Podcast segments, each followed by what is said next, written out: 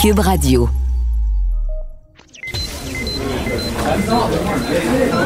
Silence! Veuillez vous lever. La cour présidée par l'honorable François-David Bernier est déclarée ouverte. Entrez dans les coulisses de la justice. Écoutez, vous serez pas jugé. Ils appellent à la barre les acteurs de l'actualité. Oui, votre honneur. Avec François-David Bernier. Avec François-David Bernier. Avocat à la barre. Cube Radio. Bonjour, bienvenue à l'émission. Aujourd'hui, pour vous, euh, on commence l'émission. On revient sur le cas, bon, le, le Éric Lapointe qui a eu l'absolution conditionnelle. On en parle avec euh, Maître Julie Couture euh, parce qu'il y a des groupes qui disent c'est pas le bon message qu'on envoie quand on parle de, violence faite aux femmes. Donc, elle nous explique tout ça. Ensuite, euh, bon, ben, ce soir, changement d'heure, oubliez pas. Euh, ce changement d'heure-là est plus le mois de novembre, plus le confinement. C'est quoi l'impact que ça a sur notre, notre personne, sur notre morale? Et on, on a un gestionnaire de haute performance qui nous donne des trucs, euh, Patrice Ouellette. Ensuite, ben, triste sujet, là, attentat terroriste en France au, au couteau. Et euh, des propos assez dérangeants euh, de, de, euh, de Charkaoui, là, celui qu'on connaît sur ce nom-là, euh, qui, qui, qui cible des Français. On en parle avec Paul Laurier et euh, aussi en fin d'émission, manquez pas ça, des, des organismes de charité qui se réinventent, des façons de faire différentes. Cocktail Lyon, qui est un gros cocktail à Québec, qui, qui cette année évidemment est impacté, qui, qui refait un peu euh, sa façon de faire pour continuer à aider. Restez là, votre émission commence maintenant. Vous écoutez Avocat à la barre. Cette semaine, Éric Lapointe a obtenu l'absolution conditionnelle suite à des accusations, suite à avoir euh, euh, reconnu sa culpabilité en lien avec euh, un voie de fait. On parle d'agression sur des femmes. C'est sûr que d'entendre le mot absolution et quand on parle de, de violence faite envers les femmes, beaucoup de gens se sont dit ben c'est peut-être un mauvais message à envoyer à la société et on veut en savoir plus, comprendre mieux c'est quoi cette absolution-là dans notre système. Et on en parle avec euh, Maître Julie Couture de Couture Avocat. Bonjour. Bonjour, Maître Bernier. Merci d'être là parce que je pense que, bon, on vous tirera pas de roche. Vous êtes habitué de, de plaider à défendre des choses des fois qui sont dures à expliquer. Euh, parce que là, il y a, ce message-là que les gens disent, mais ça n'a pas d'allure d'avoir une absolution quand on parle de violence faite aux femmes. Euh, Qu'est-ce que vous en pensez? Ben, premièrement, je suis très contente de voir la préoccupation publique là, euh, que les gens là, se mobilisent, puisque tout le monde connaît euh, le chanteur Éric Lapointe. Donc, les gens ont cette préoccupation-là. Puis, on veut tous, comme société, avoir une tolérance zéro en matière de violence conjugale. Donc, le message là, qui a été envoyé par le juge, euh, il était tenu hein, par une suggestion commune des parties. Alors, c'est deux procureurs d'expérience qui ont étudié le dossier, qui s'en, qui s'en, est venu à la conclusion que l'absolution conditionnelle, hein, Mhm. conditionnelle pour ne pas euh, être en contact avec la plaignante, hein, avec une interdiction de contact, avec une donation, avec les conditions là, que- qui a été énumérées, euh, faisait l'objet là euh, d'une mesure là, qui était acceptable dans la situation euh, sous étude, là, selon les faits qui ont été présentés. Parce que le juge, est- bon, on le dit souvent, il est- il- il n'est pas obligé, mais il est, il est pratiquement obligé si c'est pas justement de, de quoi de dérailler comme, euh, comme solution, là, comme peine. Exactement. Il faut que ce soit des mesures là, qui soient quand même raisonnables et le juge va intervenir seulement là, sur des critères stricts et il doit quand même faire confiance là, aux deux procureurs qui suggèrent une peine et notre système fonctionne comme ça pour éviter là, qu'on soit euh, pris avec des débats sur les sentences. On préfère que les avocats s'entendent à l'amiable, Mhm. si on veut, on peut dire ça comme ça, pour avoir une suggestion à présenter au juge. Puis le juge, sans être lié par la suggestion, là, normalement, là, à- depuis l'arrêt Cook, là, il va suivre là, la recommandation des parties. OK. Mais là, Julie, est-ce que je peux euh, t'appeler, on peut Oui. se tutoyer? Bon, Julie, parce que pour bien comprendre, le, le juge, par contre, je pense qu'il s'est, il s'est posé quelques questions. Il a peut-être été un peu euh, euh, questionné, peut-être mal à l'aise sur le coup, parce que me semble qu'habituellement, quand il y a des suggestions communes, ça se fait assez rondement. Euh, le juge prend pas tellement de temps pour y réfléchir. Euh, est-ce que là, il, s'est peut-être posé la question, hein, vu que c'est une violence faite à une femme? Tout à fait, parce que les, les tribunaux supérieurs, soit notre cour d'appel, va, euh, va nous enseigner hein, depuis mhm. euh, quelques années que en matière de violence conjugale, ça devient un facteur aggravant s'il y a des blessures physiques, des fois il y a des blessures psychologiques. Mhm. Puis il faut regarder l'ensemble du dossier, voir aussi l'ensemble le, de l'individu qui, qui est reconnu coupable.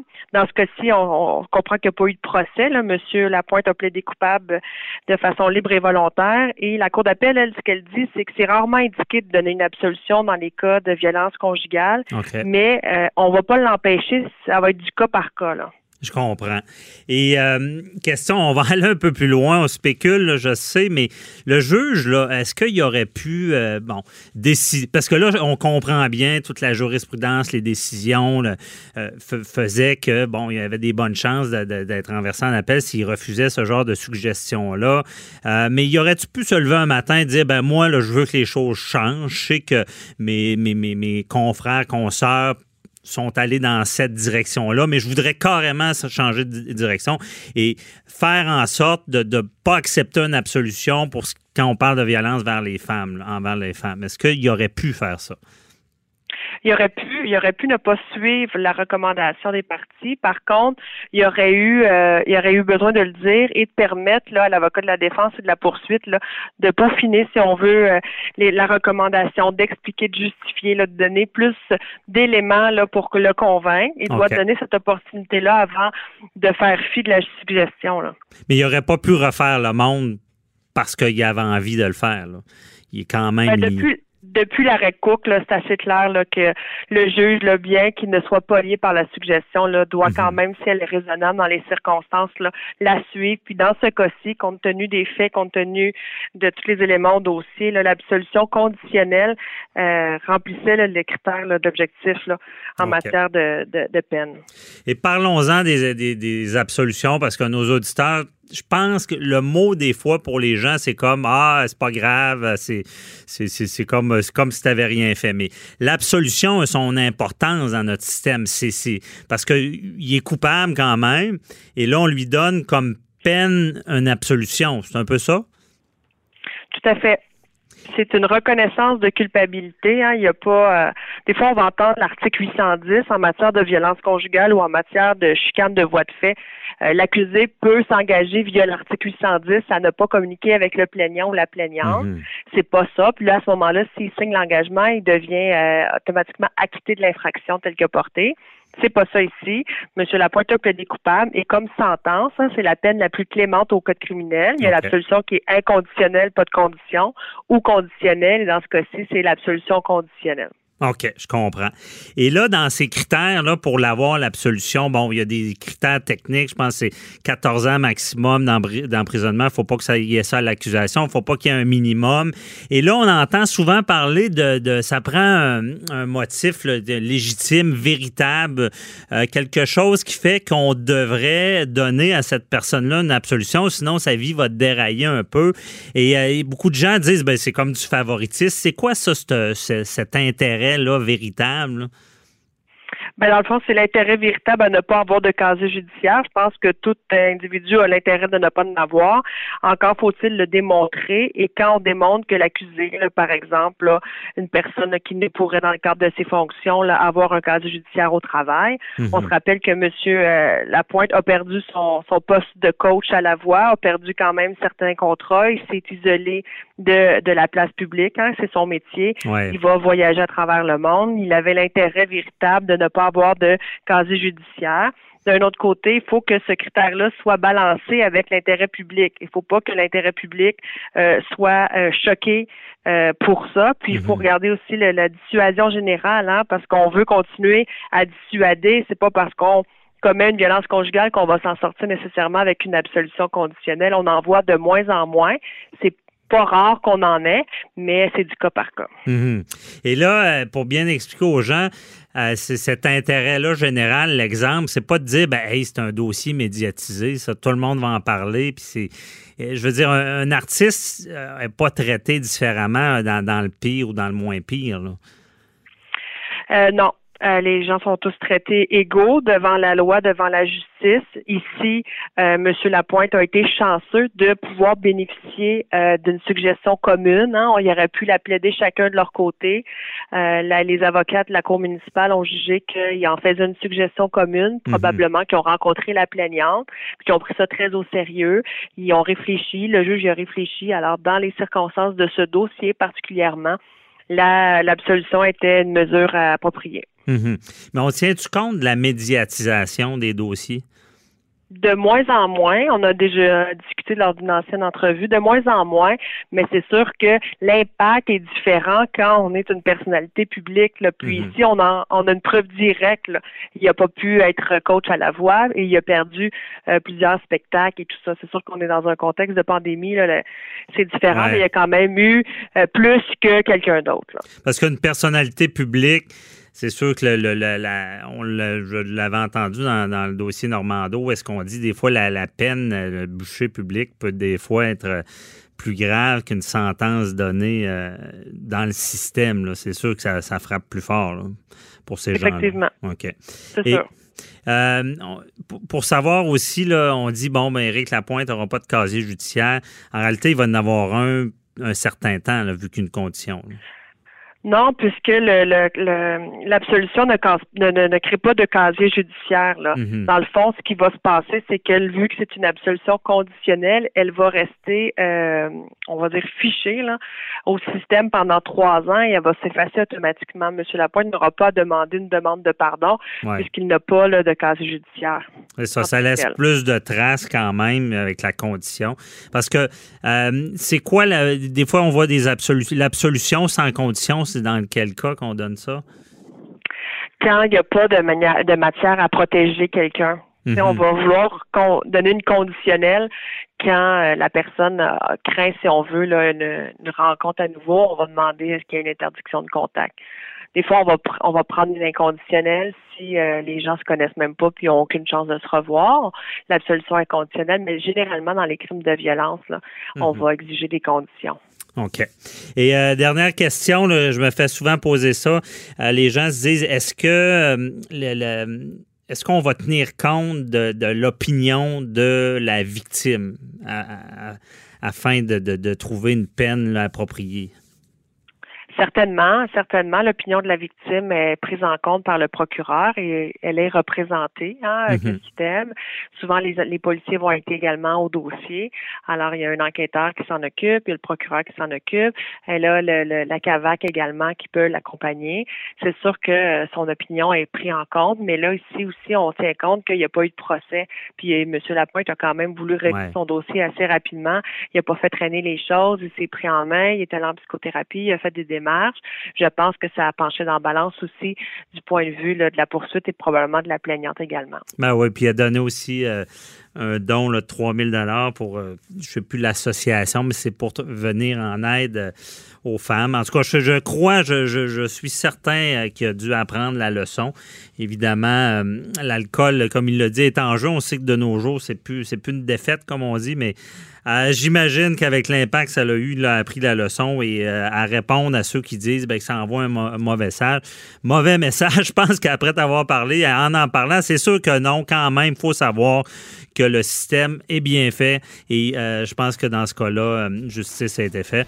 Merci beaucoup, euh, Mme Julie Cou- Couture, là, de nous avoir éclairé dans ce dossier-là. On se reparle pour un autre dossier. Merci, M. Dernier. Bye bye. Au plaisir. Bye bye.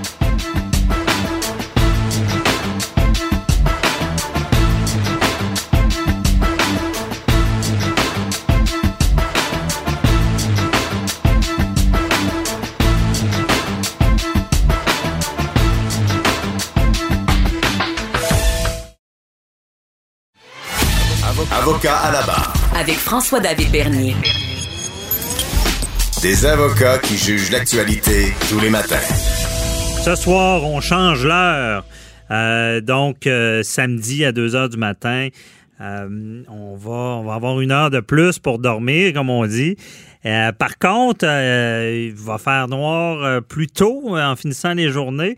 C'est difficile sur le moral, le, mois de novembre qui s'en vient. C'est un mois qui a beaucoup de dépression. En plus, ben, avec ce qu'on vit, tout le confinement, l'incertitude, c'est difficile pour le moral. Et on voulait en parler avec notre spécialiste de, gestion de haute performance de la plateforme 48 heures par jour, Patrice Ouellette. Bonjour. Bonjour, Maître Bernier. Bonjour. Donc, on change d'heure, là.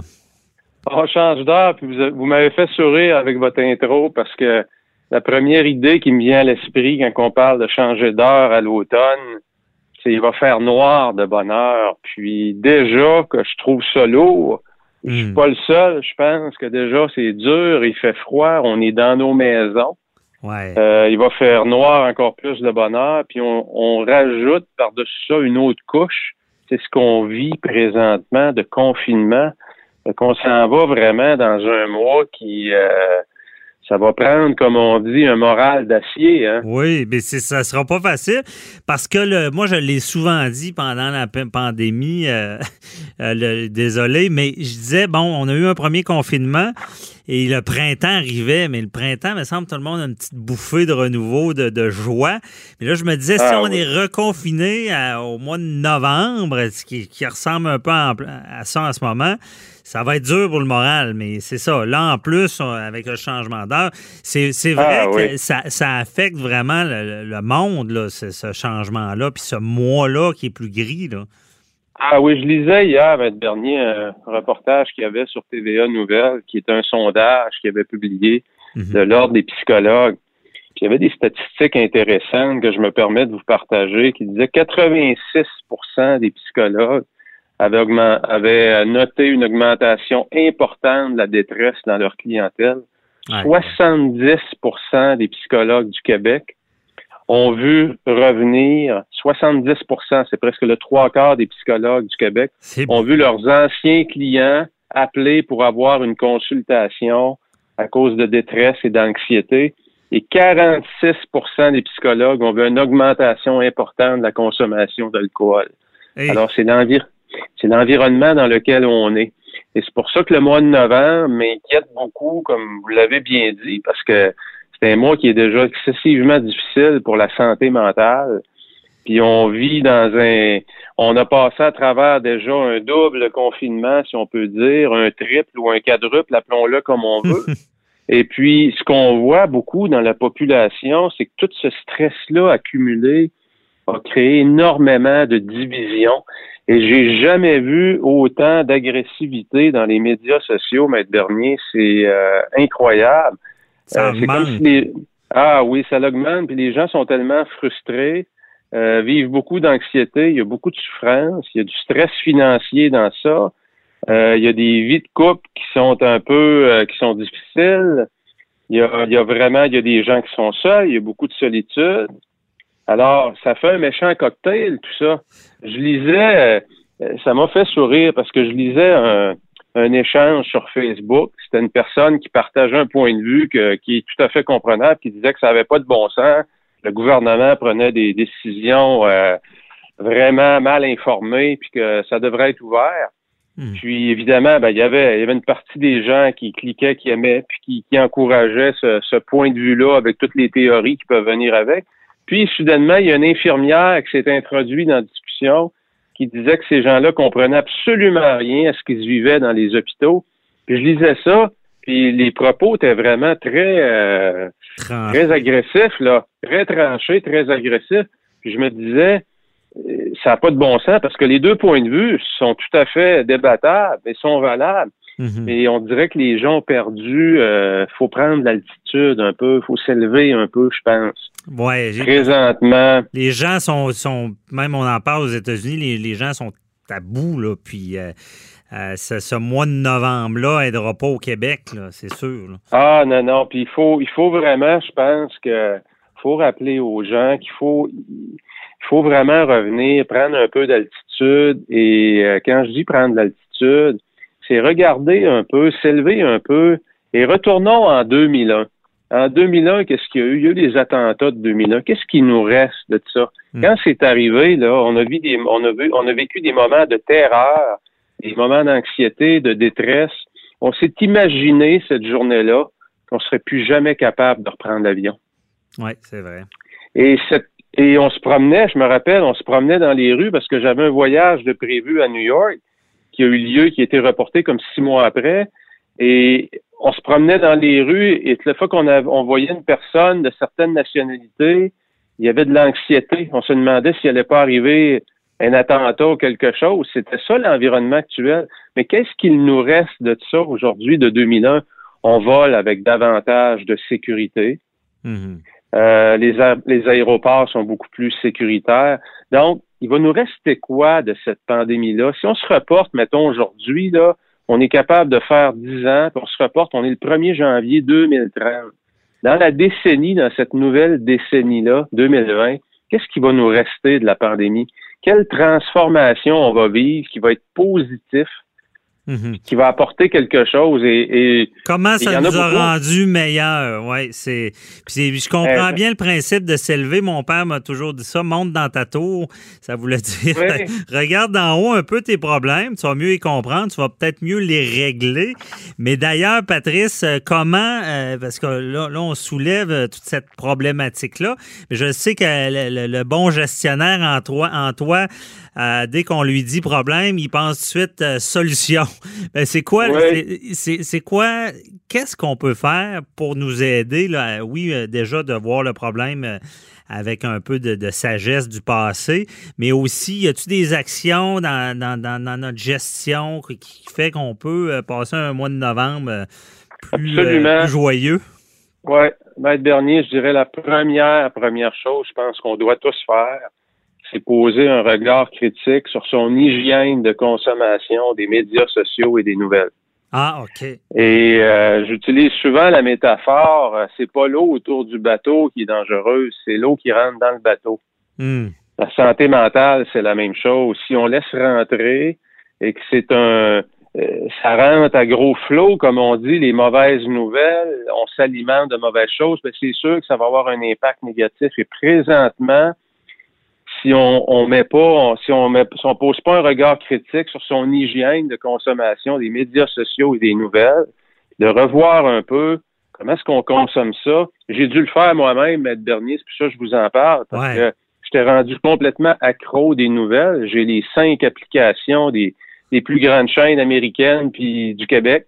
Hmm. Puis constamment, euh, j'étais là-dessus parce que ça devient comme addictif. Hein? Ben oui. On, on, entend quelque chose, on va aller voir et finalement, on tombe un peu comme dans un cercle vicieux. On tombe sur la nouvelle, on clique sur une publicité, on se ramasse sur Facebook, on se ramasse sur YouTube. On a une heure de passé, on n'a rien fait. Mais le dommage, c'est pas tant qu'on n'ait rien fait, c'est qu'on a laissé rentrer énormément de choses qui sont peut-être pas les meilleures vitamines qu'on peut se donner à nous-mêmes. OK. C'est bon. C'est vrai qu'à un moment donné, ça peut, ça peut venir dur euh, sur le moral. Absolument. Puis c'est pas d'arrêter de, consommer les nouvelles des médias sociaux. Je pense que ces, ces applications-là, puis euh, les médias sociaux, lorsqu'ils sont bien utilisés, mhm. euh, peuvent, peuvent, vraiment nous aider, nous rapprocher aussi, créer des liens.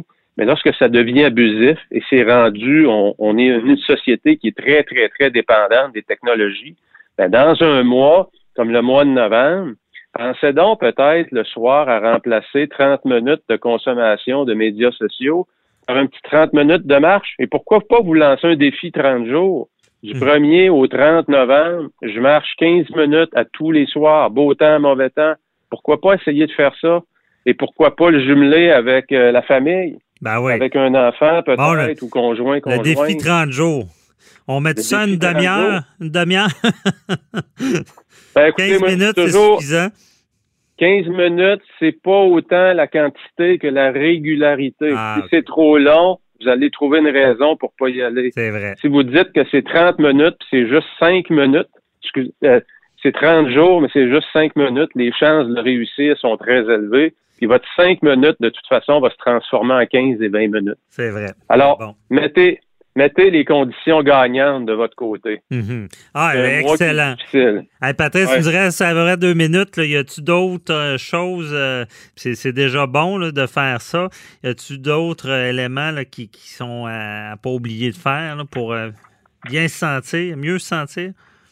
Moi, moi, je dirais redécouvrez les plaisirs de la lecture. Mhm.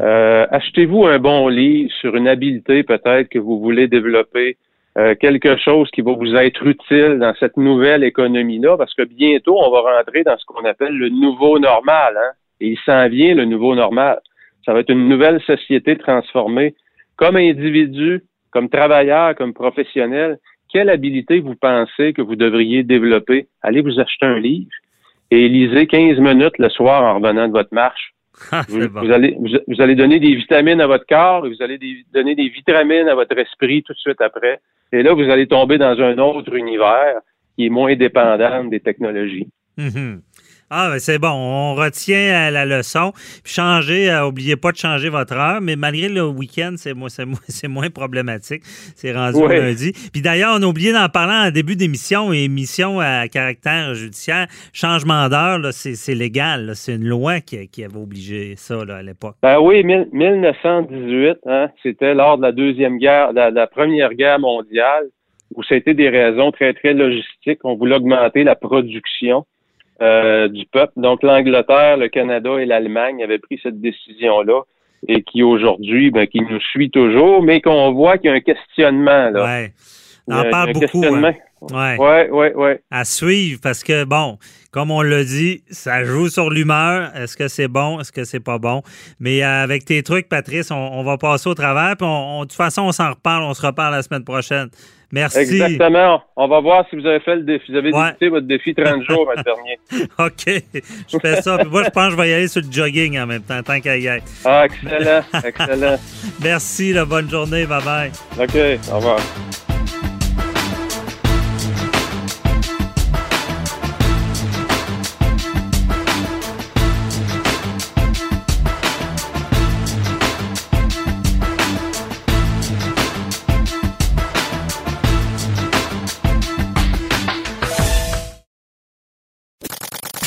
Avocat à la barre. Avec François-David Bernier. Avec François-David Bernier. En France, trois personnes qui ont été tuées dans une attaque au couteau euh, dans une église à Nice. Euh, donc, euh, attaque terroriste. même on, relate qu'une une femme qui a été agressée avec le même mode opératoire que Samuel Paty. Vous vous rappelez le professeur qui, par, par, ses opinions sur la religion, aurait été euh, décapité. Donc, c'est très. Euh, je ne sais pas si c'est symbolique comme mort. Euh, pour, pour, ces gens-là. Donc, c'est atroce. On en parle toujours des, actes terroristes, c'est toujours atroce. Mais on voulait en parler avec Paul Laurier, qui est analyste en affaires policières et, terrorisme. Bonjour, M. Laurier. Bonjour. donc, qu'est-ce qui s'est passé en France avec cette attaque-là?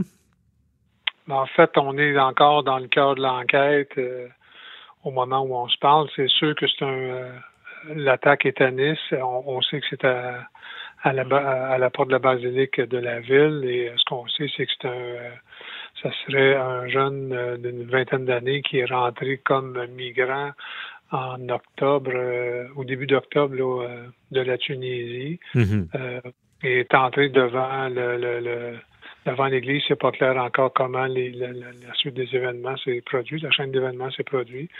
Mais a crié euh, à la Wakbar et a, euh, a, tué au couteau, là, qui est une technique utilisée, une technique simple utilisée, malgré que c'est quand même, euh, il y a quand même, c'est dans la rue, il n'y a pas personne qui est intervenu, il y a trois personnes qui sont détenues euh, qui sont décédés, dont une, euh, une qui a été euh, malheureusement, et puis c'est assez affreux, décapité. Donc, ça mhm. rappelle ça rappelle le meurtre du professeur, mais ça rappelle aussi que pendant depuis quelques semaines en France, il y a le procès des du de l'attentat de Charlie Hebdo. Hein, et c'est ce contexte-là, il y a comme une une mouvance ou une espèce d'ascension des cas, parce que la France a toujours été euh, quand même une cible de choix pour les terroristes islamistes. Mhm. mais là, on voit là qu'on voit vraiment depuis depuis 2020, c'est on parle de la cinquième. Il y a eu Villejuif, il y a eu Colombe, il y a eu Saint-Honorine, le professeur. Maintenant, il y a Notre-Dame de Nice, Nice qui a déjà été frappé. Avec le camion bélier à Nice, là, il y avait eu un attentat, ouais. Euh, et, là, tout ça survient. Euh, le, premier, ben, le président français avait fait une déclaration au choc sur le terrorisme, comme quoi qu'il serait plus toléré. Euh, et c'est dans ce cadre-là, tout dans le cadre du professeur Paty. Qu'est-ce qu'il avait fait comme déclaration, le, le Macron, le président français? Ben, en fait, c'est qu'il a nommé hein, ici au Canada les agences de les agences fédérales ne nomment plus les, euh, les souches. Ils ne diront pas que c'est du terrorisme islamiste, ne diront pas que c'est du terrorisme indien, qu'ils ne nommeront pas les souches. on va parler de terrorisme. Mm-hmm. On a mais M. Macron a nommé euh, nommément, a vraiment nommé le terrorisme islamiste et cette déclaration-là fait la guerre aux, islamistes. Cette déclaration-là a amené politiquement une réaction d'Erdogan en Turquie, qui est un pays musulman.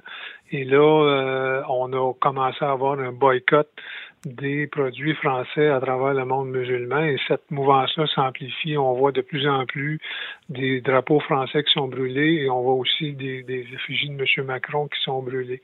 Donc ça a amené une réaction en chaîne. Puis là, euh, il y a une espèce de bouillonnement. Puis il faut comprendre ce bouillonnement-là est pas ordinaire parce que parce qu'on est en plein temps de pandémie partout mm-hmm. sur la planète la France va se, on apprend dernièrement que la France va se reconfiner plus euh, plus strictement. Hein. On sait ici ce que ça fait, le, confinement. Les gens, ça amène toutes sortes de, de, de, réactions secondaires. Les gens, de la déprime à la haine, à la violence, on le voit sur les, les réseaux sociaux. Donc c'est inquiétant que M. Macron euh, attaque directement la religion et puis on, on, parle Charlie Hebdo, c'est c'est l'histoire des caricatures du prophète qui est pas admissible chez les qui est interdite les musulmans et puis il passe c'est plus qu'interdit, il passe à l'acte et c'est des euh, c'est vraiment des euh, on parle ici d'actes de, terroristes, on parle de tuer des gens. Mm-hmm. Et la situation du professeur Paty a relancé toute cette histoire-là de Charlie Hebdo aussi, puis qui a choqué le, le, pays tout entier. Là. Je pense que c'est un, acte terroriste qui a vraiment choqué là, par, par l'intention. Oui, puis on n'a pas fini parce que le 2015, on va rentrer dans la cinquième année, c'est toujours des les, les cinquièmes années sont toujours des, des points où on va commémorer. Il y a eu le, pendant l'année 2015, il y a eu beaucoup, beaucoup d'attentats en France. Il y a eu mhm. euh, le Stade de Paris, il y a eu le, le Bataclan, tout ça. Donc, c'est des fêtes et les procès de ces gens-là, c'est vraiment le, point de départ, c'était vraiment le, le, procès des, des gens pour Charlie Hebdo de mémoire. C'est une, une douzaine, plus qu'une douzaine d'individus. J'ai dans la tête 18, mais je n'ai pas le chiffre exact devant moi, ça m'échappe. Mhm. Mais ces gens-là sont cités, les procès sont en cours et la preuve est, euh, les gens peuvent pas assister publiquement, là, mais c'est quand même quelque chose qui qu'on va de l'avant et le système français est assez euh, rapide au niveau de l'exécution des, des procès. Là, c'est pas comme nous, il n'y a pas des requêtes, on n'attend pas, on n'attend pas. Les, les, requêtes sont exécutées au début et quand sont, sont faites au début du procès, quand le, le procès est amorcé, ben ça, ça roule rondement. Donc, on voit beaucoup, beaucoup, beaucoup de preuves, mais ça tourne toujours au-dessus de, hmm. du prophète et des caricatures. Puis là, il y a, il y a une effervescence. Euh. Ben, c'est ça. ça choque certains euh, extrémistes et euh, la déclaration, cumulée à la déclaration du président euh, français. Puis d'ailleurs, ça a des répercussions euh, jusqu'ici parce que il y a Adil Sharkawi qui a écrit sur son Twitter, je crois, le pays européen où il y a le plus d'enfants hors mariage, c'est-à-dire d'enfants naturels illégitimes, bref, où plus de 60% sont des bâtards. Bon. Euh, on voit ce genre d'écrit-là euh, au Canada. Euh, c'est quoi l'impact de ces, gens-là qui, ont cette haine-là pour. parce que ce, que ce que je lis semble être une haine contre la France. Là. Ben, en fait, c'est une haine contre la France, mais c'est une haine on sait que ce genre de prédicateur-là a ses, a ses, ses adeptes, a ses fidèles, a, ses, va faire des sermons. Donc, la, comme on dit, la marmite chauffe. Hein, la, la, Ces mhm. gens-là, ces prédicateurs-là vont s'entourer de jeunes, de jeunes garçons, les lions, puis là, vont devenir des combattants, vont devenir des, des lions qui vont défendre Allah et qui peuvent passer à des... On sait, quand il y a eu le procès pour terrorisme, euh, la, la, mosquée d'Adil Sharkawi et, euh, était dans les déclarations des gens, des jeunes euh, pour avoir assisté au procès. On, on, on parlait de ce point-là pour des, des, des, points où la, la, prière était plus radicale, où l'action était plus radicale. Ce type de déclaration-là, c'est ouvertement une confrontation là, quand vous traitez les gens de bâtards. Mm-hmm. C'est pas anodin. C'est, de dire que des enfants sont des bâtards c'est de la provocation, c'est du racisme, appelez ça comme vous voulez. C'est vraiment, on cherche vraiment à, choquer. provoquer des, à choquer les gens. C'est de la haine pure et simple. Il n'y a mhm. pas d'autre mot que ça. Et euh, difficile de penser que ces gens-là disent qu'on doit, on est islamophobe quand on voit ce type de, de déclaration-là. Euh, mhm. Moi, je veux bien l'islam, mais je comprends pas ce type de ce type de provocation-là, ce type de propos-là haineux. C'est des propos haineux à, mon visage. Ben, c'est ça que j'allais vous demander, vous qui avez enquêté dans ce domaine-là. Euh, c'est limite là, comme, comme écrit. C'est on, quasiment criminel. ça, ça, pourrait quasiment être considéré comme de la propagande haineuse. Ben, en fait, ça va de rester au procureur canadien de déterminer si c'est haineux ou pas. Euh, je vous dirais que il y a une loi aux États-Unis où l'article 260, Trump a, fait un amendement il n'y a pas longtemps. Euh, l'article 260, c'est permet la protection des euh, des GAFA de ce monde, de tous les, euh, les propriétaires de réseaux sociaux pour les protéger de ce genre de discours haineux-là. Est-ce que ce est-ce que ce cet article-là, le fait qu'il est maintenant amendé et on peut poursuivre, euh, je pense qu'il y a des poursuites. Si c'est pas criminel, à tout le moins, c'est euh, c'est vraiment euh, mm-hmm. c'est haineux pour une collectivité, pour les Européens, donc il, peut, il pourrait être il pourrait être passible de poursuite. Parce qu'il n'y a plus la protection de l'article 260 aux États-Unis. Mais parce que le, problème de ces propos-là dans, dans, ce, dans le contexte, c'est euh, c'est pas nécessairement ce qui est dit tel quel, parce que c'est un peu détourné, comme euh, c'est beaucoup l'effet d'entraînement qui peut provoquer euh, chez, les gens qui le suivent. Ben, on a parlé du mot en haine, qu'il ne faut pas répéter quand vous dites ça. Si je vous traite de bâtard, quelqu'un qui se fait traiter de bâtard, il n'y a aucune il n'y a aucun sens étymologique ou il n'y a aucun synonyme qui va vous donner qui va vous donner quelque chose de plus soft. Un bâtard, c'est un bâtard. C'est vraiment un mot qui c'est, de la peur, c'est de la haine. Mm-hmm. Euh, c'est un mot qui est assez dégradant, euh, puis qui est utilisé ouvertement sur un réseau social. OK. Euh, on peut même dire, oui, c'est un quelqu'un qui est né hors mariage, là, mais non, c'est un, mot euh, haineux, là. C'est pas un compliment, là. C'est pas, c'est pas, pas une qualification seulement, On comprend, et c'est ça le danger, c'est que là, là, on vise des Français, en, ayant ce discours-là. On vise des Européens, mais il mhm. faut se rappeler que nous sommes des Européens aussi. Hein. Ça vise à la, nous sommes des Européens de souche pour euh, certaines souches. Il y en a des, mhm. Africains, des Européens. On a des gens de, de partout ici. Euh, le Canada, c'est un pays qui, qui fait non, C'est sûr qu'on comprend bien le, la problématique de ce genre de message-là, surtout en, parlant de, avec, ben, avec ce qui vient de se passer. Euh, c'est sûr que, en tout cas, c'est vraiment euh, assez marquant de voir ça, de, en espérant qu'il n'y ait, pas, ait pas cet effet d'entraînement-là, comme vous m'avez déjà parlé, euh, qu'on ne voit pas d'autres actes de ce genre-là. Merci beaucoup, Paul Laurier, de nous avoir éclairé. Merci. Bonne journée. Bye-bye.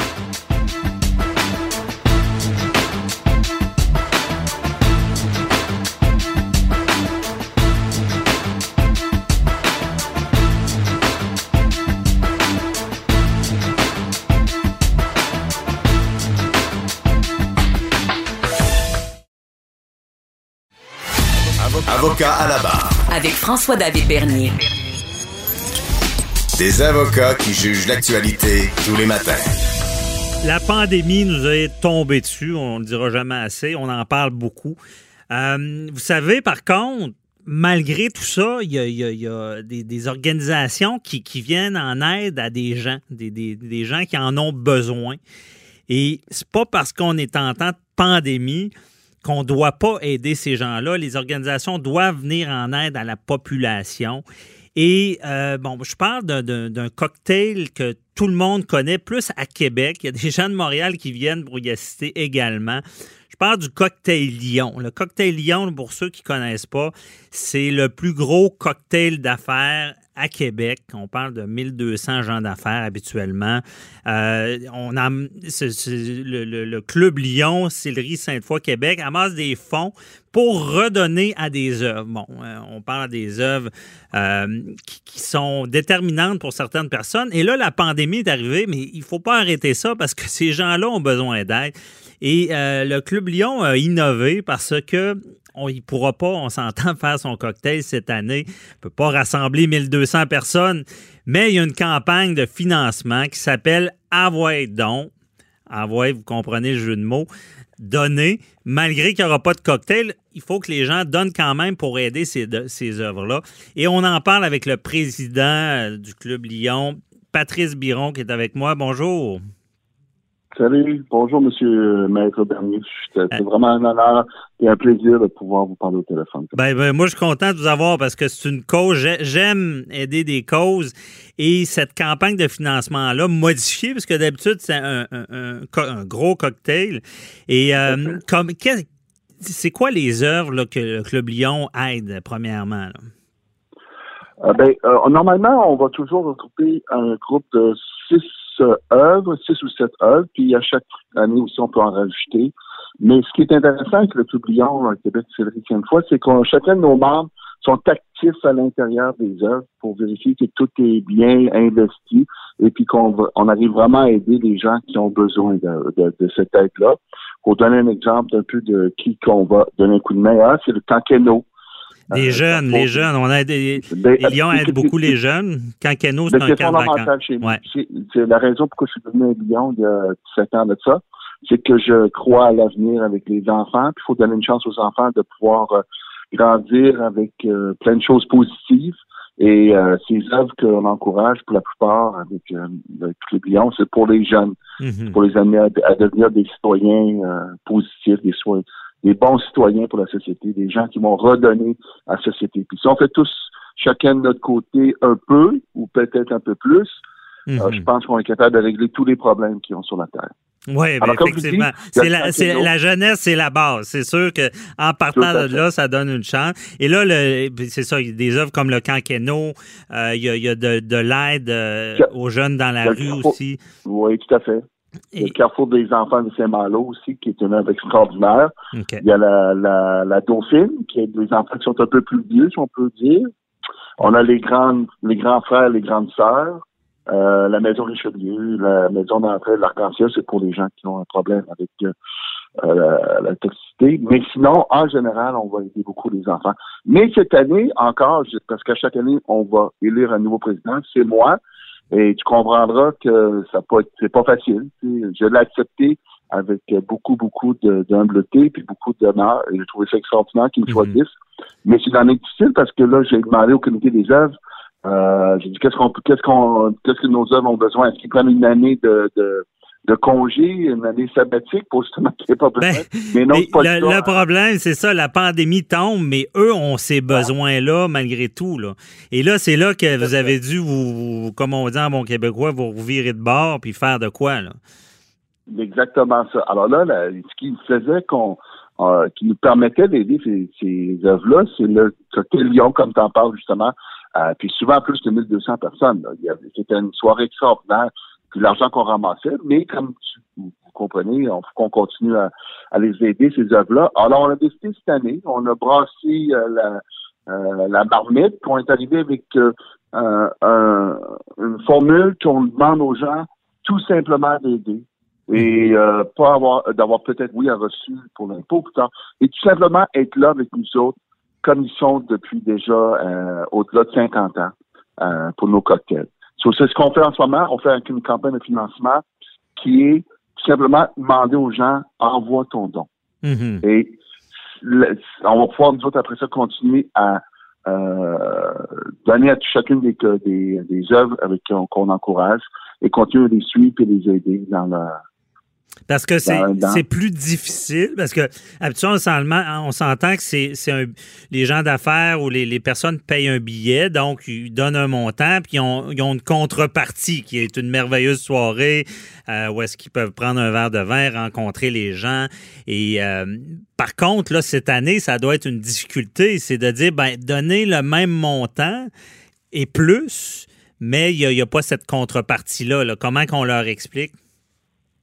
Ben, écoute, on, va faire notre possible. On est comme tout le monde. On vit mhm. dans, un, dans une période qui est extrêmement difficile. Mais tu as raison de dire que le côté Lyon est extraordinaire pour ça, parce que pas seulement qu'il faisait qu'on que ça, ça, on passait une belle soirée ensemble, mais c'est qu'on avait toujours de, nouvelles personnes qui achetaient un billet puis ils se ramassaient avec nous autres et ils s'apercevaient, ils voyaient qu'il y avait euh, que leur argent était bien investi avec euh, le Club Lyon. Mhm. Et en plus de ça, cette année, on n'aura pas la chance de, de faire du qu'on appelle du networking, c'est de rencontrer des nouveaux gens, ou, même seulement de, de, montrer aux gens de qui nous aident à chaque année comment on apprécie tellement ce qu'ils font. On le fait d'une autre façon. Bien sûr, on va les encourager. Il y a des restaurateurs là-dedans, il y a des toutes sortes d'organisations.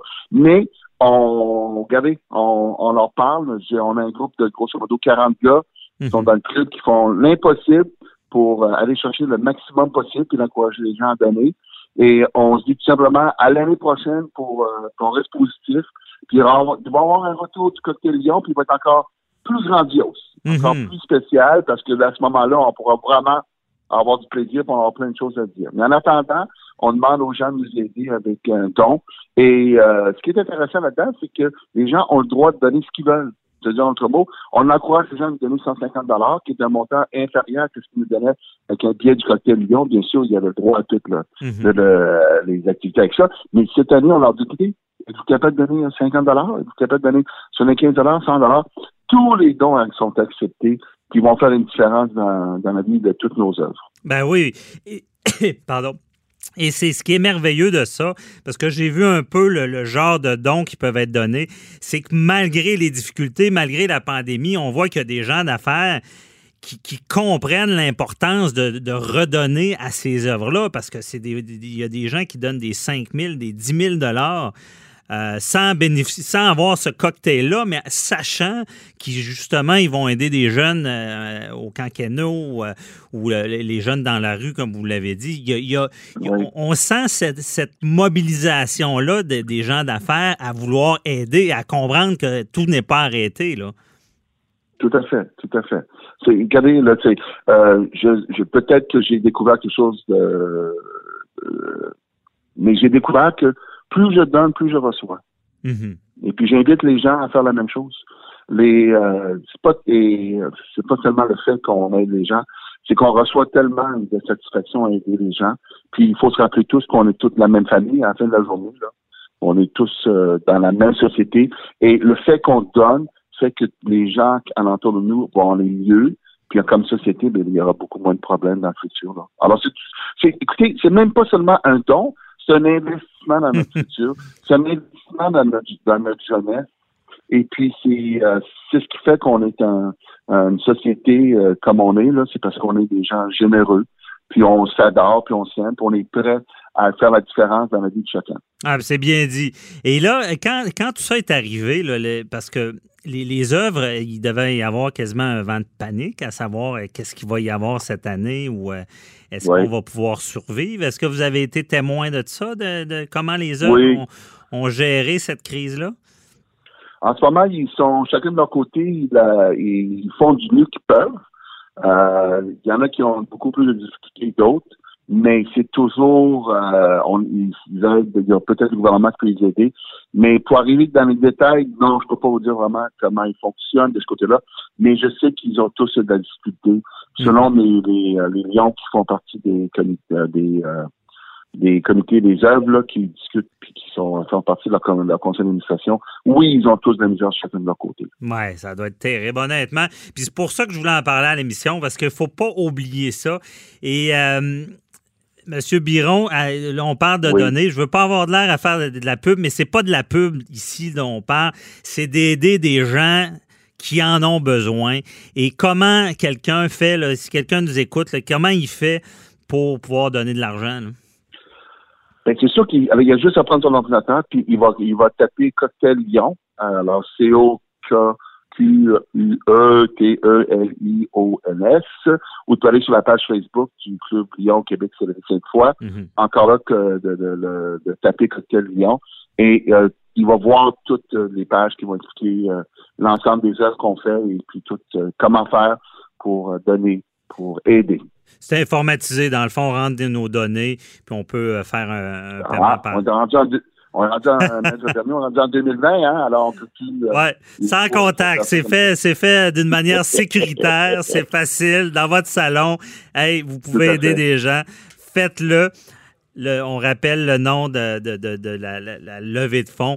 Envoyez donc, c'est facile à se rappeler en plus. Tout à fait. Euh, donc, euh, merci beaucoup, Patrice Biron, le président du club Lyon Céleri Sainte-Foy, de nous avoir parlé de ce dossier-là. Puis on vous souhaite d'amasser beaucoup d'argent pour pouvoir redonner. Merci de me donner un coup de main, Maître Barreau. Merci. Beaucoup apprécié. Bonne journée. Bye-bye. Merci. Au revoir.